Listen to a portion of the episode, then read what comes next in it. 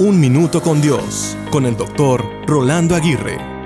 Hay personas que siempre están esperando para que haya un mejor tiempo y se pasen sus vidas esperando una mejor temporada. Eso me recuerda a un hombre que fue a un vivero para escoger y comprar unos árboles para su jardín. Mientras esperaba allí, leyó un cuadro en la pared que decía, el mejor tiempo para plantar un árbol fue hace 15 años. El segundo mejor tiempo es hoy. Muchas veces nos lamentamos por las cosas que debimos hacer hace algunos años. Por ejemplo, el obtener una carrera académica, el ahorrar dinero para el retiro o el invertir más tiempo con nuestros hijos. La decepción nos hace pensar y hacernos la pregunta ¿de qué vale hacerlo ahora? Decimos, ya perdí mi oportunidad.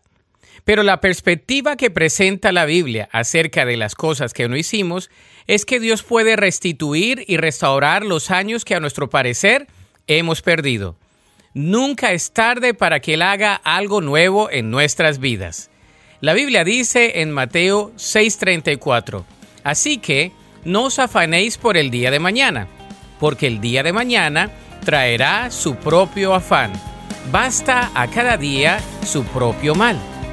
Para escuchar episodios anteriores, visita unminutocondios.org.